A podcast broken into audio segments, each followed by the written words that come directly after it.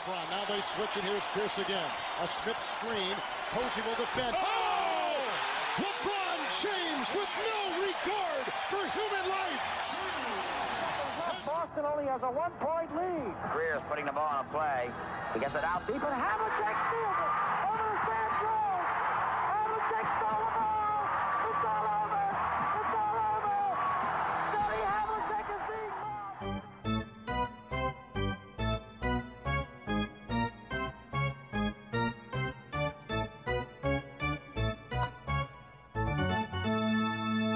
Olá, Quedas. Olá, tudo bem? Tudo bem, isto é um pouco em casa de Ferreira espeto de pau, depois de uma grande interrupção entre episódios, agora regressamos só com, com dois jogos disputados desde a última vez que gravámos.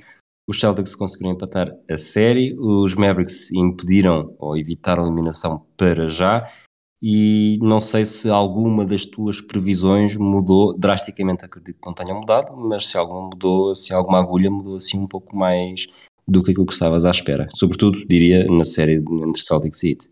Eu acho que não, eu acho que se mantém um bocado a percepção. Mais uma vez, o Butler jogou, mas claramente não estava em grandes condições. Notou-se alguma fragilidade. E, portanto, vou sempre deixar este disclaimer de tudo isto que eu vou dizer está dependente do Butler melhorar de condição física. Não é? Tipo, se o Butler estiver em condições, isto continua exatamente igual como estava, que é ambas as equipas defendem muito bem, ambas as equipas são propensas a, por vezes, fruto tanto da defesa adversária como de algumas fragilidades no seu ataque, ter momentos em que pura e simplesmente não conseguem meter sexto nu, o que leva a que seja um jogo de que sejam jogos de runs muito estranhas, eh, momentos defensivos em Nota que estranho nisso. é completamente surreal, tipo eh, jogos muito feios, eh, vamos ser sinceros, tem sido hum, eh, tem sido uma series muito feia a nível de jogos, né? tipo, a nível, são jogos muito não é desinteressantes, porque é sempre interessante ver esta luta, mas são jogos feios, muito lançamento falhado, muita falta, muita... tem sido muitos jogos assim, e acho que nada mudou. E acho que mesmo com o Butler diminuído, eh, estas, estes fatores X que eu mencionei em cada equipa levam sempre a que seja possível que qualquer uma tenha a hipótese de ganhar, seja, é sempre possível, Uh, mas uh, se me dissesses Miami em 6, se me dissesses Boston em 6, se me dissesses qualquer um deles em 7, continua na mesma, continua a ter muita dificuldade em dar uma previsão super precisa desta series porque nada mudou, as equipas continuam a ser um, muito parecidas, uh, continua a ter dificuldade em dizer, ainda hoje ouvi num podcast dizer que, alguém a dizer que ah, Boston finalmente encontrou-se. Será que se encontraram? É? Encontraram-se, mas estão sempre a perder a seguir. Portanto, a questão é essa. É isso, sabes? Tipo, no jogo anterior eh, jogaram contra uma equipa sem Butler e não conseguiram ganhar. Neste agora, tipo, para já, e depois as, as lesões também geram muita incerteza, porque desta vez jogou o Robert Williams, não jogou o Marcus Smart. Será que o Marcus Smart volta para o jogo? Talvez. O Robert Williams começou logo a mostrar lesões, eh, problemas de lesão outra vez.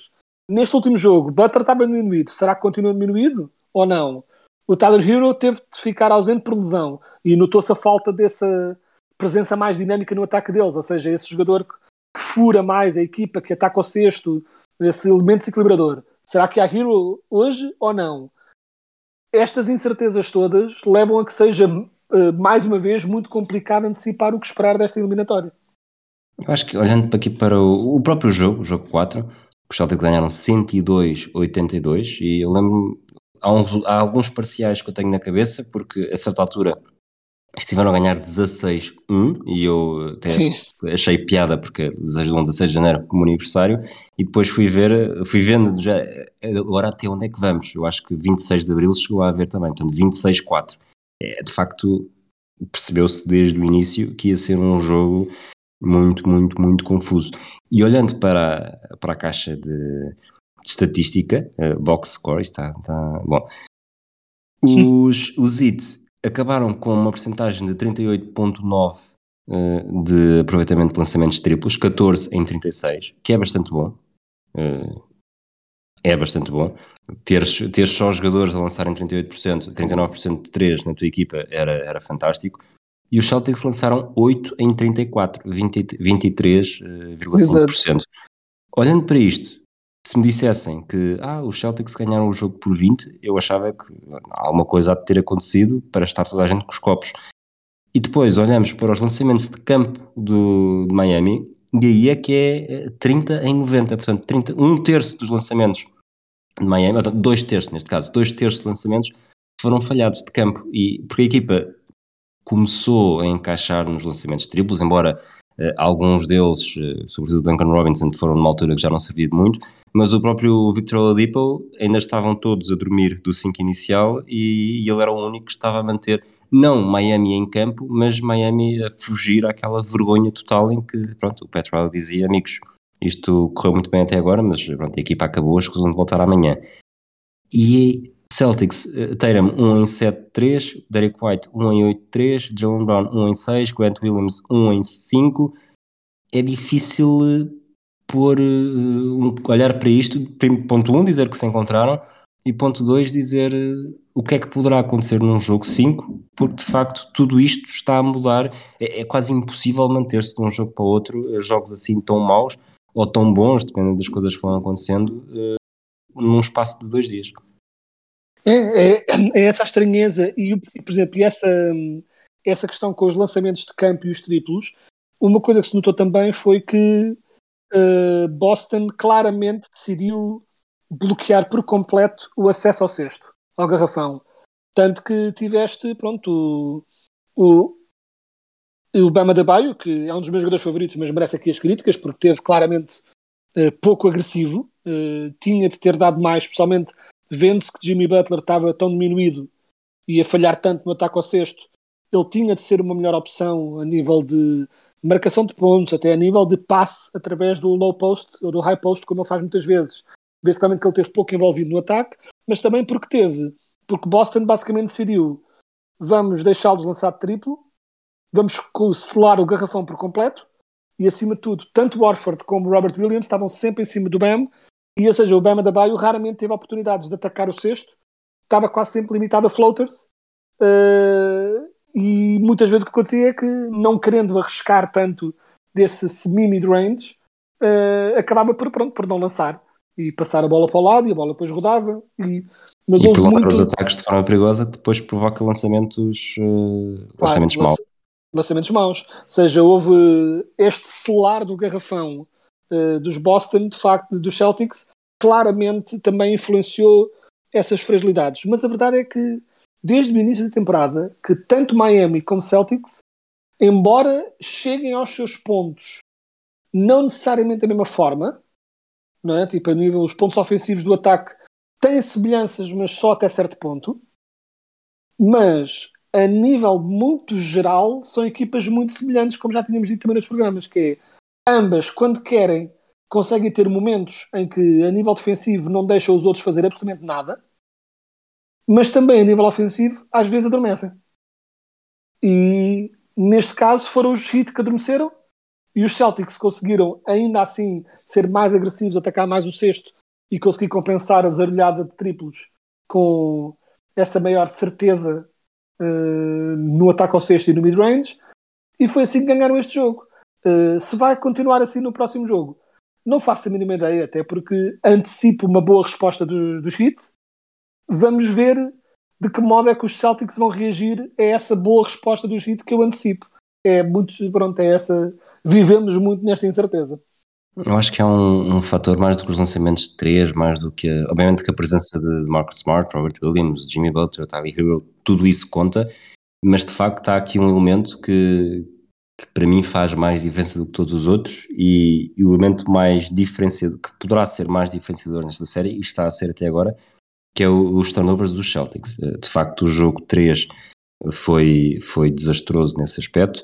Eh, aliás, as derrotas têm sido desastrosas e as vitórias têm, têm mostrado exatamente o oposto. Os Celtics não são uma equipa, não são das equipas que tratam melhor a bola, o Jalen Brown tem estado muito mal nesse aspecto, mas uh, turnovers acumulados nas duas vitórias, 18, uh, turnovers acumulados nas duas derrotas, 39. E de facto, eu acho que se os Celtics souberem tratar bem a bola, uh, obviamente que isto também há muito mérito aqui da defesa do, do Zito, que também não é uma defesa qualquer, como também já disseste. E mas... também, e não só, não só, não só, acrescentando ao teu ponto, não só não são uma defesa qualquer, como são especialmente bons a provocar turnovers. Exatamente. Ou seja, são muito agressivos na procura do turnover, portanto isso também não ajuda. E portanto, para o jogo 5, se os Celtics souberem cuidar da bola e não havendo. Há sempre. Eu, eu acho que o, Zita para mim tem um problema que é, que é hum, comparado com o Milwaukee, por exemplo, é uma equipa que, que assusta menos de 3, apesar de ter excelentes lançadores, mas o Jimmy Butler, ou seja, é passares de teres de anular o Giannis, não que o, que o Giannis lance muito 3, mas de passares do, do Antetokounmpo para o Butler, há ali qualquer coisa que parece, ok, nós com isto sabemos lidar melhor, porque ele não é tão dominador eh, Claro. dentro do, perto do cesto e, e Igualmente- fora não lança. É igualmente zarolho, é igualmente zarolho nós. Portanto, Portanto, e no coletivo, eh, eu acho que os Celtics têm mais eh, opções. Mas eh, depois são estas coisas, e, e, de facto, no, a quantidade de turnovers cometidos tem sido, tem sido absurdo e é impossível vencer dessa forma quando se está a jogar contra um adversário de qualidade. Já com os Bucks havia eh, estatísticas muito dispares de, de pontos eh, após turnovers, e quando a equipa sabe cuidar a bola, eh, faz diferença. Mais do que Tatum a fazer um bom jogo, mais do que Jalen Brown a fazer um bom jogo. Jalen Brown a fazer um bom jogo é o Jalen Brown a fazer poucos turnovers. Eh, Portanto, na verdade, a partir daí também, também conta. Eu acho que saber cuidar da bola, a equipa que souber cuidar melhor a bola, eh, vai fazer muita diferença no jogo 5 e, e jogo 6, pelo menos. Sim, eu acho que sim. E uma questão muito importante a ter aqui em conta é que eu acho que o ataque de Boston vive um pouco sempre numa espécie de. Não sei bem como explicar, uma espécie de limbo, eh, limbo de identidade. eh, que é.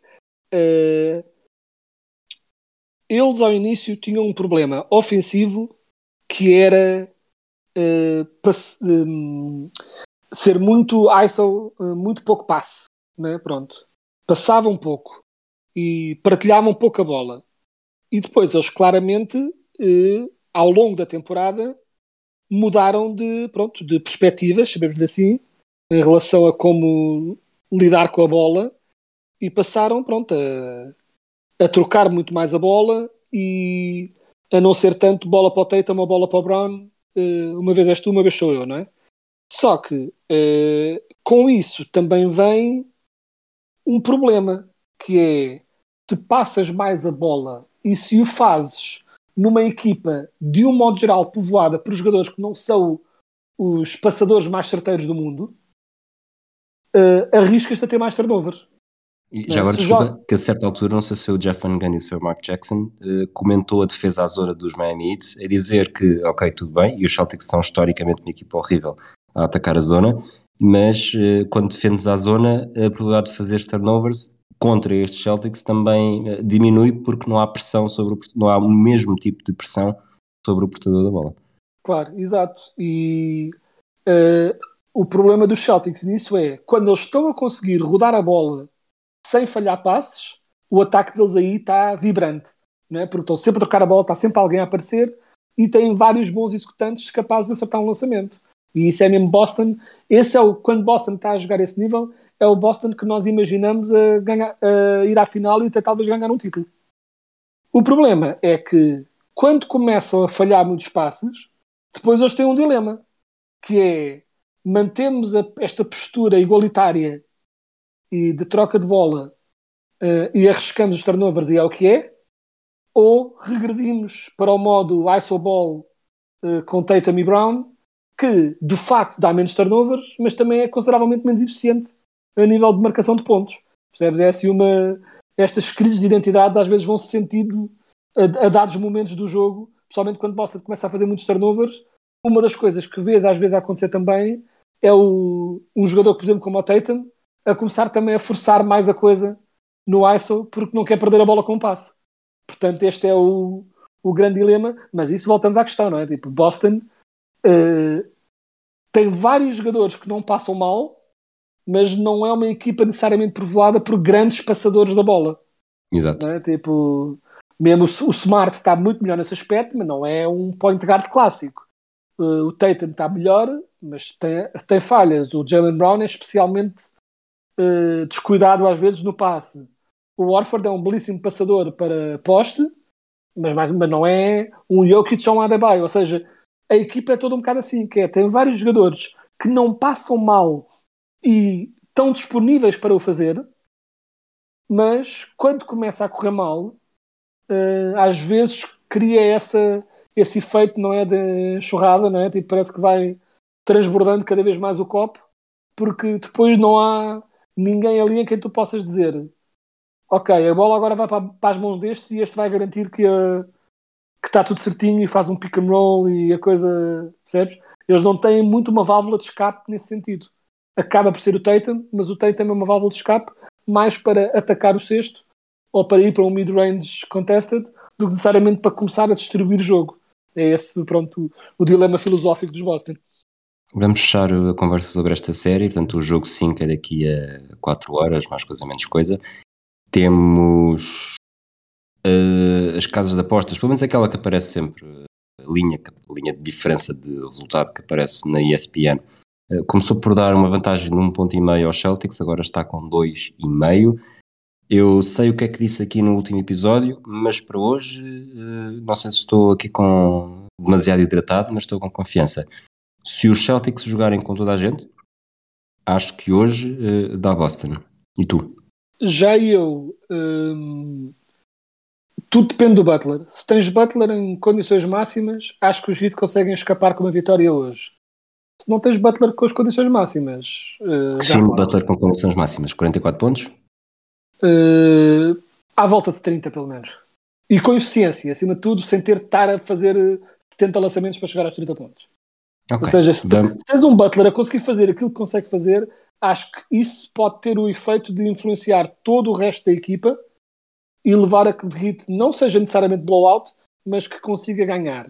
Uh, e acho que os Heat têm essa experiência institucional em muitos dos seus jogadores para conseguir isso. Uh, se o Butler está nas mesmas condições que teve no último jogo, então claramente Boston. É que isto é até bom estarmos com palpites diferentes, porque lá está, eu até agora falhei muita coisa de, de Boston apesar de nunca ter feito na série com os Bucks, pus muitas vezes na Berlinda, mas depois eu nunca dizia o que é que eu achava. E eu achava mais ou menos o mesmo que tu, mas tu, no que diz respeito aos Celtics, também andas a falhar muita coisa, porque lá está, foste sempre dizendo que continuavas a achar Bucks. Portanto, estou curioso para ver. O importante é quando nós falhe, porque para podermos continuar a dizer que temos aqui um toque de Midas. E que fique bem claro que é, eu acho que a nível do, de como estão a jogar nestes playoffs, eu acho que os Boston, no cômputo geral da coisa, têm estado a ser a melhor equipa nos playoffs a nível do Oeste. Ou seja, no mundo em que tudo faz sentido, o que faz sentido é, é, é serem os Boston Celtics a sair da Conferência Este. O que eu acho é que há fragilidades nos Celtics e certas fragilidades nos Celtics e certas vantagens nos Heat, principalmente a nível de experiência, que podem levar, entre aspas, a um resultado injusto. não se me faz entender. Eh, tipo, acho que isso é uma perfeita possibilidade. Mas olhando puramente para quem é a melhor equipa neste matchup, uh, com, com, tudo o que têm feito desde aquela segunda metade da temporada até aos playoffs, claramente os Celtics. Vamos para Oeste? Vamos a isso. Os Mavericks venceram 119-109, uma vantagem de 10 pontos, evitaram uh, a sweep. Resultado no final do terceiro período uh, era uma vantagem de, de 29 pontos, portanto os Warriors conseguiram amenizar um bocadinho a coisa e ainda assim, sinceramente, tudo o que se passou ontem uh, neste jogo, ou tudo o que envolveu este jogo, eu acho que os Warriors uh, conseguiram a maior vitória. Não é um, uma dinâmica nova, eu acho que nesse aspecto os Spurs e os Warriors estão furos acima, não, necessariamente por ser os Warriors dos Spurs, mas já, já vais perceber o que é que estou a querer dizer exatamente, porque eu acho que esta derrota não evita a chegada dos Warriors à final, mas aquela conferência de imprensa do, do Steve Kerr depois do, do atentado numa escola primária no Texas uh, não é novidade para ele. O Greg Popovich também já teve intervenções uh, semelhantes, não necessariamente num, num pós-atentado e, sobretudo, tão próximo do, do mesmo estado, neste caso, mas eh, é, foi impactante, mesmo que não venha a fazer diferença, porque se fizesse diferença já teríamos tido muitas conferências desse estilo no passado, de Steve Kerr e não só, mas é, é, é NBA a dizer presente, é Steve Kerr mais uma vez a dizer presente e acredito que qualquer adepto dos Warriors, qualquer adepto da NBA, eh, sinta o orgulho de, de haver alguém que não, que não venha com paninhos quentes e não é apenas um tweet, não estando a tirar valor ao Daryl Morey, não é apenas um tweet sobre, sobre a China e sobre Hong Kong, que muitos americanos estão completamente longe daquilo que se está a passar exatamente, mas aqui numa coisa que toca a todos e que afeta tantas sensibilidades e não estar a, não estou a querer fazer isto agora um, um podcast político, mas de facto o Steve Kerr não foi só o shut up and coach, eh, pelo contrário, deu um excelente exemplo. Eu acho que sim, e bem, uh, devo só dizer que houve uma coisa que tu disseste que eu acho que devia ser a verdade, questiono necessariamente se é, que é todos os fãs dos Warriors estarem orgulhosos do seu treinador. Infelizmente, num país como os Estados Unidos, uh, até cá acontece isso, mas num país como os Estados Unidos, tão polarizado, principalmente na questão dos direitos às armas, infelizmente nem todos veem a razão nestas, destas questões, mas acho que o Steve Kerr aqui uh, é a NBA está presente sim, e a NBA vai tendo pronto, um registro aceitável nestas questões, mas neste caso é mesmo especificamente o Steve Kerr, uh, que para além de não só é alguém que não se esquiva a comentar questões políticas tal como o Popovich não, nunca se esquivava, e desse-lhe crédito ao seu jeito, o Doc também muitas vezes uh, entra nessas questões e fala com muita emoção. E o Doc também. Mas costuma... o Doc é culpa sempre dos jogadores, não é? pois, exato. Mas pronto, uh, o, o raro elogio que darei ao Doc é que nas questões sociais ele costuma ser alguém que não tem medo de falar e que está lá presente também. Mas de facto o Kerr e o Popovich destacam-se de outra forma. E o Steve Kerr, acima de tudo nesta questão, eu não sei se todos sabem esta história, não sei se é uma coisa que já tenha sido abordada no podcast, mas se já foi, volto a recordar. O Steve Kerr, para além de sim ser alguém tendencialmente democrata, liberal de esquerda, seja qual for o rótulo que lhe queiram dar, ele é tudo isso, sem dúvida uh, e woke, chama-lhe assim a expressão, mas acima de tudo é alguém que tem uma experiência muito pessoal com, com estas questões, né? porque o pai dele foi, nem todos podem saber, mas o pai dele era o diretor de uma universidade em Beirute, se não me engano, Beirute, um, e foi assassinado a tiro, com dois tiros na cabeça, por parte de um grupo de, do caso dele, eh, fundamentalistas islâmicos, mas uh, ao contrário do que poderia acontecer com muita gente, que era ficar contra os fundamentalistas islâmicos, o que aconteceu com o Steve Kerr foi o que devia acontecer a todos nestas questões, que é ficou com um grande, uma grande alergia não só à violência, mas às condições que permitem e perpetuam esta violência. Uh, tanto as questões sociais, psicológicas, uh, conjunturais, políticas que levam a estes climas de ódio que levam a estes ataques, mas, acima, mas neste caso, acima de tudo, a bizarria de perante atentados, atrás de atentados, atrás de atentados, atrás de atentados, não se fazer absolutamente nada em relação à posse de armas. E nota, o Steve Kerr, que tinha todo o direito a ser a favor de uma opinião, e se calhar até Emma não quis dizer isso, de ninguém devia ter direito a posse de armas e acabou-se, uh, era perfeitamente plausível que ele tivesse essa opinião, mas nem foi isso que ele disse. O que ele criticou é uma proposta de lei. Ele criticou, alguns até por nome, os senadores que impedem que essa proposta de lei, que está já pronta a ser aprovada e passou pela Casa dos Representantes e que está agora no Senado, e os senadores recusam-se a votar nela por medo político, que é não é de permitir ou restringir o acesso a armas, é de obrigar a fazer-se o que eles chamam não é, o background check, não é? o verificar se a pessoa tem antecedentes criminais, problemas psicológicos, coisa assim. Ou seja, nem estamos a falar de ter ou não direito a ter posse de arma. É só verificar se a pessoa não é porra, um terrorista, um, né, uma pessoa com toda uma espécie de problemas que possam levar a isto. E nem isso eles querem, porque, como é uma questão, como tudo é político, nem uma coisa tão simples quanto vamos pelo menos ter a certeza que as pessoas que têm armas à partida serão pessoas relativamente bem ajustadas na sua cabeça, mas como isso é visto como um ataque uh, final à posse de armas, nem isso é permitido.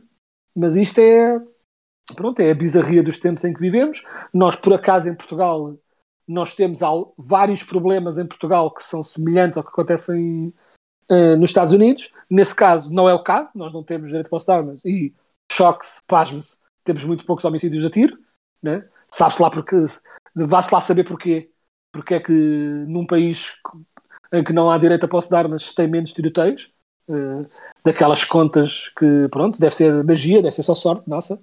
Eh, e pronto, e acho que o Steve Kerr, mais uma vez vou acabar o rant político, tu achas, não, não é um podcast política, mas quis só dizer isto, fez todo o sentido, estava visivelmente zangado com a situação e só tem a de estar. Quanto ao impacto no jogo, acredito que não tenha, e até porque nem acredito que seja necessariamente uma coisa galvanizadora, até porque nem acho que o Steve Sim, sim, Kerr sim, disse. nem acho que o. Steve Kerr fosse pessoa para usar uma coisa destas para. Aquilo foi um claro momento dele, em que ele manifestou a sua opinião e seguiu em frente. Eh, acho que não vai ter muito impacto na, no, do resto do jogo e fazendo agora o desvio eh, para o basquete em campo, até porque acho que eh, tudo é possível, mais uma vez, tudo é possível, mas acho plenamente que está tudo encaminhado para o Luka Doncic dar uma réplica enorme e perder o jogo 5, porque os Warriors vão fechar a coisa, porque são claramente a equipa melhor, eh, ainda assim. É, eu acho que esta vitória, como tu disseste, foi um. Disseste que ia haver uma vitória deste género para, para evitar a. ia ser uma gentleman sweep. E de Exato. facto encaminha-se para esse lado. Houve uma coisa que não, não pensei, mas não cheguei a dizer no último episódio, porque não queria prolongar mais. Mas é quais são as condições que, que é preciso eh, reunir para de facto haver um, um 0-3 para 4-3? E acho que nenhuma se está. Nenhuma se compôs aqui. Eu, eh, nunca aconteceu, portanto, lá está, isto é teoria. Mas eh, eventualmente, eu acho que mesmo que se o Curry se agora, portanto, Eu queria a- dizer, eu, eu a, maior só uma, estrela da equipa que lesão. está a vencer. só uma lesão. É, é, portanto, neste aspecto seria a maior estrela da equipa que está a vencer. Não sei se seria suficiente. Acho que os Warriors ainda assim conseguiriam sacar um jogo. Outra coisa que é possível acontecer é, imagina que é um, a melhor equipa contra a pior equipa e por alguma razão o melhor jogador eh, está lesionado e só volta mais tarde quando a equipa já está a perder 0-3 e faz a diferença, eh, a passar para 4-3. Tirando isso, se as duas equipas são equilibradas ou se uma parece claramente mais forte do que a outra, acho muito difícil que em quatro jogos não se consiga vencer pelo menos um. Portanto, será sempre aqui lesões ou regresso de lesões eh, a garantir Yeah. esse facto histórico que não me parece que vá acontecer aqui.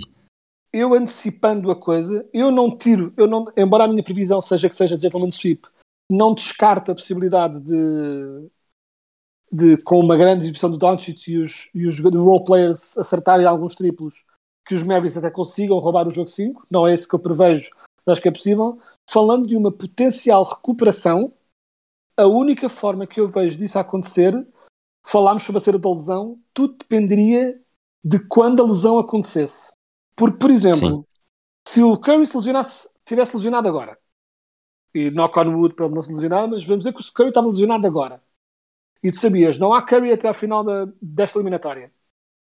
Em três jogos, os Warriors conseguem se galvanizar para, para isso.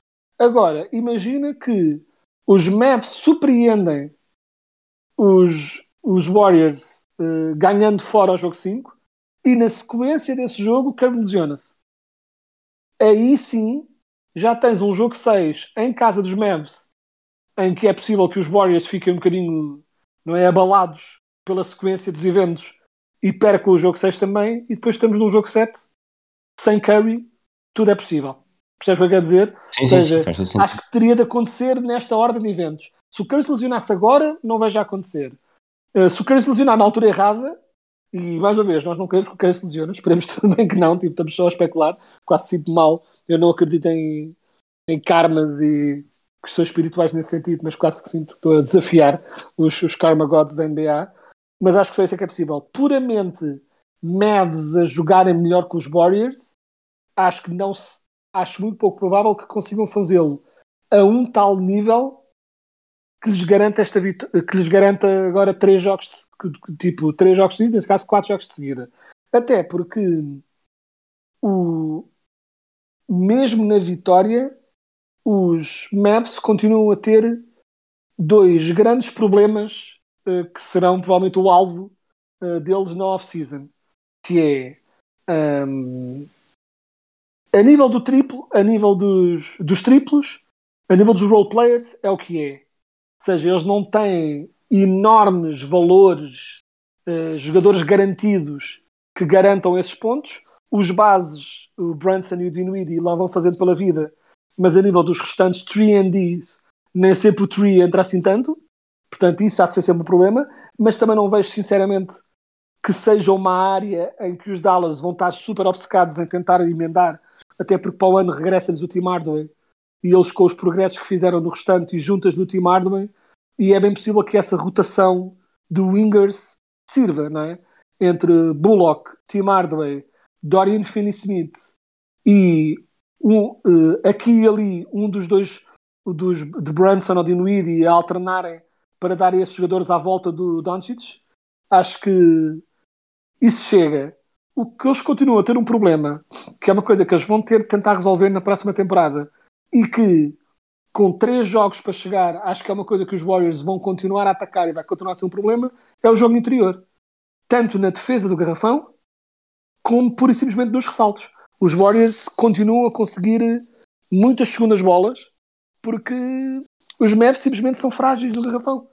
São frágeis no interior, continuam a ser, mesmo nesta vitória, continuam a ser frágeis, a, a mostrar fragilidades no interior, e de facto a grande, o grande alvo dos Warriors no off-season uh, terá de ser sempre um, um poste de outro nível, uh, porque de facto uma pessoa olha para esta equipa dos Mavs e eu olho para esta equipa dos Mavs com tudo o que já tem e imagino-os no próximo ano com o Tim Hardaway de regresso e um poste estrela no meio, vamos dizer Gobert, que é o que está falado, e estes Warriors com Tim Hardaway de regresso e Gobert uh, a poste, são candidatíssimos a ganhar um título. Só que de facto falta-lhes mais do que a segunda estrela, falta-lhes especificamente uma segunda estrela que seja dominadora no interior. É mesmo o que eles precisam. Sim, eu estava a pensar aqui numa, ainda na história do 3, do 3-0 para 4-3, até porque não, não, não cheguei a ver o jogo, o jogo de ontem completo, portanto também não tenho assim grande coisa para acrescentar. Mas o, houve um momento em que eu tive medo de um 3-0 se transformar em 3-4. Foi, e tu lembras-te bastante bem, não que eu tenha tido medo, mas lembras-te daquilo que eu vou dizer, que foi a final da Conferência Este em 2010, em que os Magic têm vantagem, têm fator casa contra os Celtics. Os uhum. Celtics vêm de, de, acabar a carreira de LeBron James, eh, a primeira etapa em Cleveland, vencem os dois primeiros jogos em Orlando, vencem o primeiro jogo em Boston, está 3-0, e depois Orlando rouba um jogo, rouba o jogo 4 em Boston. Normalmente quando há este 3-0, o jogo 4 é da equipa em casa. E aqui uh, comecei a pensar, ok, faltam 3 jogos, dois são em Orlando, portanto, os Magic provavelmente uh, não vão querer ser eliminados em casa, e depois uh, aquele jogo 6 vai ser de uma pressão enorme para os Celtics, porque não só pelo que se falava também um pouco agora do, dos Sixers com o Doc Rivers, uh, quando, quando começaram a perder jogos, que é, será que isto vai acontecer? Será que vai haver história? E agora já não lembro exatamente bem depois como é que ficou a série, se foi em, foi em 6. Uh, eh, portanto, os, os Celtics conseguiram confirmar a vitória no jogo 6, mas lá está, a pressão para aquele jogo era absurda, para mim era absurda, porque parecia já uh, é pegar ou morrer. Sim, e nós estávamos, eu lembro na altura de nós estávamos plenamente confiantes que pá, se conseguimos roubar mais este, isto depois é tudo nosso e vamos ser os primeiros a conseguir esta reviravolta. Tanto que já houve, eu agora teria de rever, mas acho que já aconteceu uma ou duas vezes, uh, eh, 3-0 passarem para irem a jogo 7. Sim, ou seja, já tivemos algumas possibilidades de acontecer isso. Mas seja por que razão for, pronto, as equipas morreram sempre na praia. Mas aqui eu acho que é mesmo no caso dos Mavs, nos casos dos Mavs, há mesmo esta deficiência muito específica que uma equipa inteligente como os Warriors vai explorar. Porque tu vês uma equipa como os Warriors, eles continuam a jogar como jogam, muita motion, muitos jogadores, troca de bola constante, mesmo numa equipa que tem o Curry, a bola não, eles não estão sempre focados só em meter a bola no Curry, está sempre uh, a rodar e a rodar até encontrarem alguém numa posição boa para lançar. mas nota-se que eles têm atacado especialmente o sexto, mais do que é normal para eles, porque eles não são estúpidos e sabem onde está a fragilidade.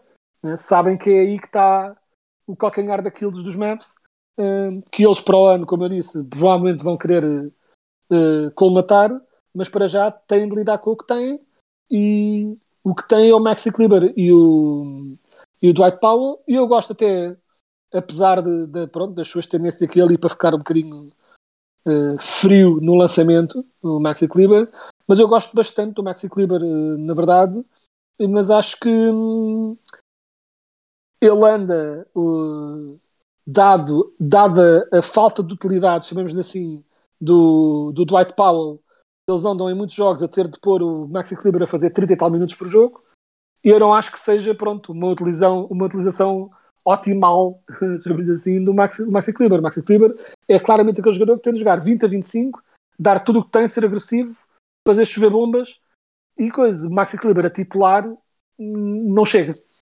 Sim, é, é escasso. Vamos para, tanto episódio 117, vamos para as- os grandes momentos de 2017.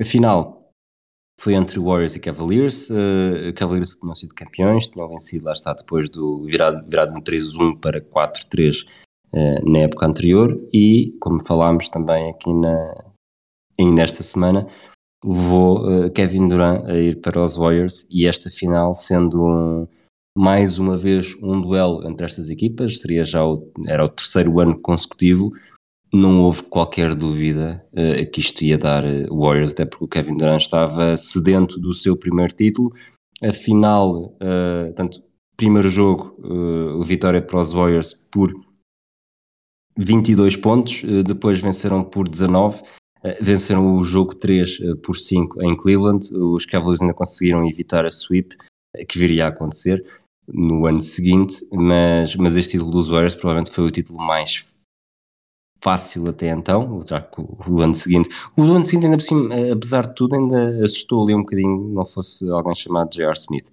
mas, mas este título para os Warriors foi o segredo mais mal guardado da temporada. Sim, sim, o outro assustou um bocadinho, porque o LeBron estava de facto extra determinado a tentar levar a sua avante, mas não dava. E este, na verdade, a única antecipação eh, nesta ida para os playoffs era se os Warriors iam fazer sweepada a toda a gente e tiveram muito perto de o fazer. né? Eles deram sweep nos Blazers, deram sweep nos Jazz, deram sweep nos, nos Spurs e não deram sweep na final porque LeBron James é um jogador que existe eh, e ele tinha o Kyrie Irving também, ou seja, só essa pura eh, esse puro talento eh, e acima de tudo nesse jogo se não me lembro muito triplo a entrar é que evitou su- pronto, a vassourada em todas as eliminatórias. Mas aqui de facto não havia grande história aqui eh, era porque os Warriors já eram incríveis os Warriors seriam candidatíssimos ao título antes de entrar o Durant. Porque há que não esquecer o Durant entrou sem sair ninguém de especial valor na equipa né? tipo, não foi não trocaram este por aquele foi, já temos o Curry, o Clay e o Draymond e vá meter o, o Durant no lugar do Harrison Barnes ou seja, foi um salto qualitativo absurdo e de facto eh, pronto, e na altura até aconteceu essa coisa estranha que é eh, eu lembro na altura até houve pronto um numa era em que há cada vez mais fãs casuais não é? na internet, malta que gosta de ver um bocadinho de tudo, a ausência de mistério sobre o campeão, lembro que na altura gerou algum estranho desinteresse, porque estava toda a gente basicamente só à espera de saber por quanto é que os Warriors iam ganhar, porque era óbvio. E todos os comentadores diziam, sem qualquer espécie de hesitação, claramente vão ser os Warriors a ser campeões, e os únicos que não diziam eram os Que queria trolls ofender o LeBron James. ou os trolls de profissão, eh, estilo Skip Bayless. O Skip Bayless não diria isso porque a principal missão dele é dizer mal de LeBron, portanto nunca iria dizer que, que os Cavs iriam conseguir fazer eh, eh, pronto, o upset. Mas quase, excetuando trolls que queriam gerar clickbait, todos os comentadores racionais disseram basicamente não há hipótese nenhuma, a não ser que haja lesões. E pronto, não houve lesões e não houve hipótese nenhuma. foi, foi basicamente o que aconteceu. Vamos para o draft de 2017, eh, o draft que ficou famoso pela pelo engano do Danny Ainge aos Sixers. Os Sixers ficaram com a primeira escolha numa troca com, com os Celtics eh, para, para optarem por Michael Fultz, Lonzo Ball segundo, Jesse Tatum terceiro. Eu acho que aqui, neste momento em que falamos, é um pouco. Nem sempre foi assim, já foi, deixou de ser, acho que agora é novamente. Uh, é o melhor jogador do draft. Se fosse refeito neste momento, uh, o Tatum seria a primeira escolha. A segunda, eu acredito que seja debatível. Donovan Mitchell ou Bam Adebayo, que foram a 13 terceira e 14 quarta. Para mim é uma escolha fácil, mas acredito que para alguns não seja. Mas para mim era Bam Adebayo sem espinhas, não só porque gosto mais do que ele oferece de um modo geral, mas também olhando para a NBA atual, hum, acho que sem dizer que é fácil, porque o que o Donovan Mitchell faz ao nível do que faz é de um nível de elite, sem dúvida, mas acho que é mais fácil arranjar um base que marca muitos pontos do que um poste que faz tudo o que o Bama da faz. Portanto, a nível de puro valor da pick, acho que teria mais valor. Mas de qualquer forma, tens aqui. Uh... Por essa, desculpa, já agora por essa mesma lógica de ideias, eu poria o Jarrett Allen em, na quarta posição e no quinto lugar o De'Aaron Fox, que foi o, o Allen foi a 22 escolha, o Fox foi a quinta. Não sei se concordas, e já agora uh, esgoto o que tenho para dizer. Estava aqui a ver a segunda ronda e não sei até que ponto esta não será, uh, tenho de confirmar, uma das piores segundas rondas que nós já vimos, porque não há aqui ninguém, eu diria que o melhor jogador que sai daqui, não sei se concordas, uh, dou-te dou a palavra sim, já, sim, sim. Uh, o Dylan Brooks. É basicamente o Dylan Brooks, tudo o resto é que os jogadores, um ou outro aqui que ainda vão jogando e vão sendo, ou seja, ainda vão, estar na, vão estando na liga, quanto mais não seja porque estão na liga há relativamente pouco tempo, mas uh, de facto é aqui uma segunda ronda com muito nada. Se bem que, como fã dos Celtics, acho uma vergonha não continuares a defender cegamente o Semi Ojale como os adeptos dos Celtics fizeram durante uns bons anos, tentando ver nele um jogador que pronto, que ele simplesmente não era, tipo, pouco mais do que um jogador útil QB em alguns minutos, mas eu lembro que era tipo uma paixão dos, dos fãs dos Celtics durante, durante aqueles primeiros anos por causa do potencial, mas pronto, mas que não se vem necessariamente a, a confirmar. O Oja Lake, para mim, se tiver, obviamente, aquele, os, os uh, spot-up threes uh, era capaz de ser o momento em que ele era mais, mais lembrado, mas eh, para mim foi quando se temeu que o Samuel Gillette tivesse transformado o, o Kemba Walker paraplégico. Não sei se te lembras de um jogo em que o Kemba Walker vai de cabeça ao, aos abdominais, à barriga do Ojalei e fica ali muita tensão no pavilhão, muita tensão entre os jornalistas que, que estavam a twittar sobre o assunto em que ele estava completamente imóvel e, e, muita preocupação, e lá está, porque ele embateu numa muralha, porque ele pode não ser bom jogador, mas uma mas coisa é um que tronco. sempre se lhe elogiou é, um, é que era um verdadeiro tronco. É um tronco completo, o Samuel Jalei nesse aspecto. Nesse aspecto é curioso que é tipo, o Grant Williams é um bocado uh, a versão updated e melhor do Samuel Jalei. É um bocadinho a mesma lógica do jogador, assim, tipo quadradão, tronco, uh, só que pronto, só que o Grant Williams sabe lançar e é melhor defensor e logo aí pronto, tipo, é, foi a versão new and improved, mas, mas outro tronco escolhido pelos Celtics eh, que veio ali ajudar muito. Uh, quanto àquilo Já agora, desculpa sobre o Grant Williams, há, um, há uma, uma estatística curiosíssima que ele, esta época, e hoje em dia ele é visto, que lá está, como lançador de 3, consegue fazer a diferença, na fase regular fez 41% de lançamentos triplos, mas na primeira época não sei se foram 21, se foram 22, uh, eh, portanto, a série de lançamentos consecutivos até conseguir o primeiro triplo na carreira.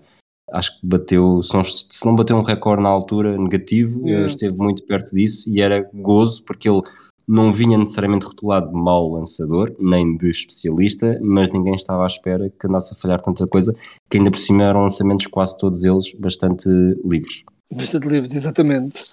Um, em relação uh, algo que perguntas sobre a ordem uh, de coisas, eu vou-te dar um bocadinho a ordem do meu top 5 para este draft e colocando-os nas suas posições também, porque este é um daqueles drafts em que dá para arrumar os jogadores relativamente bem. Uh, só com uma muito leve batota. Uh, portanto, basicamente seria primeira escolha o Tatum, que jogaria a small forward. Segunda escolha, para mim, o Bama da Baio, que jogaria a power forward.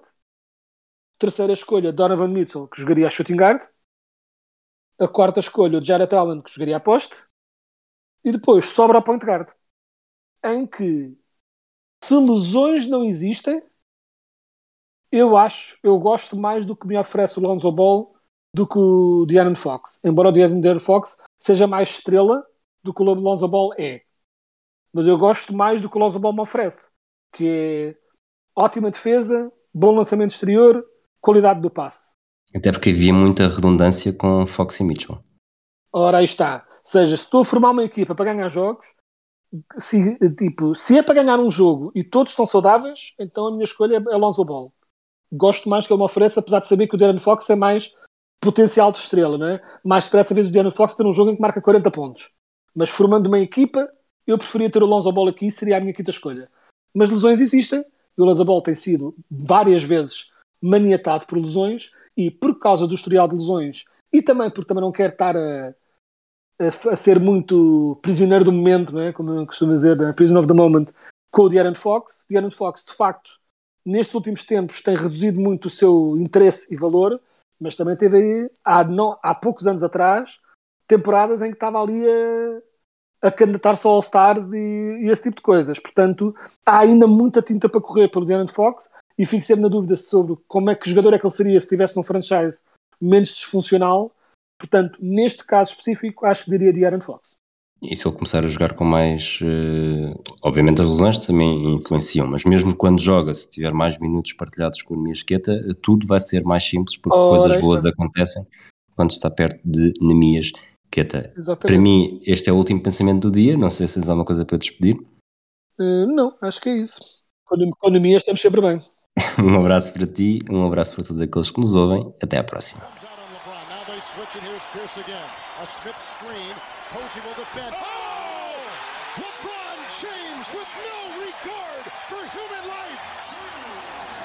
Boston only has a one-point lead. Greer's putting the ball on a play. He gets it out deep, and Havlicek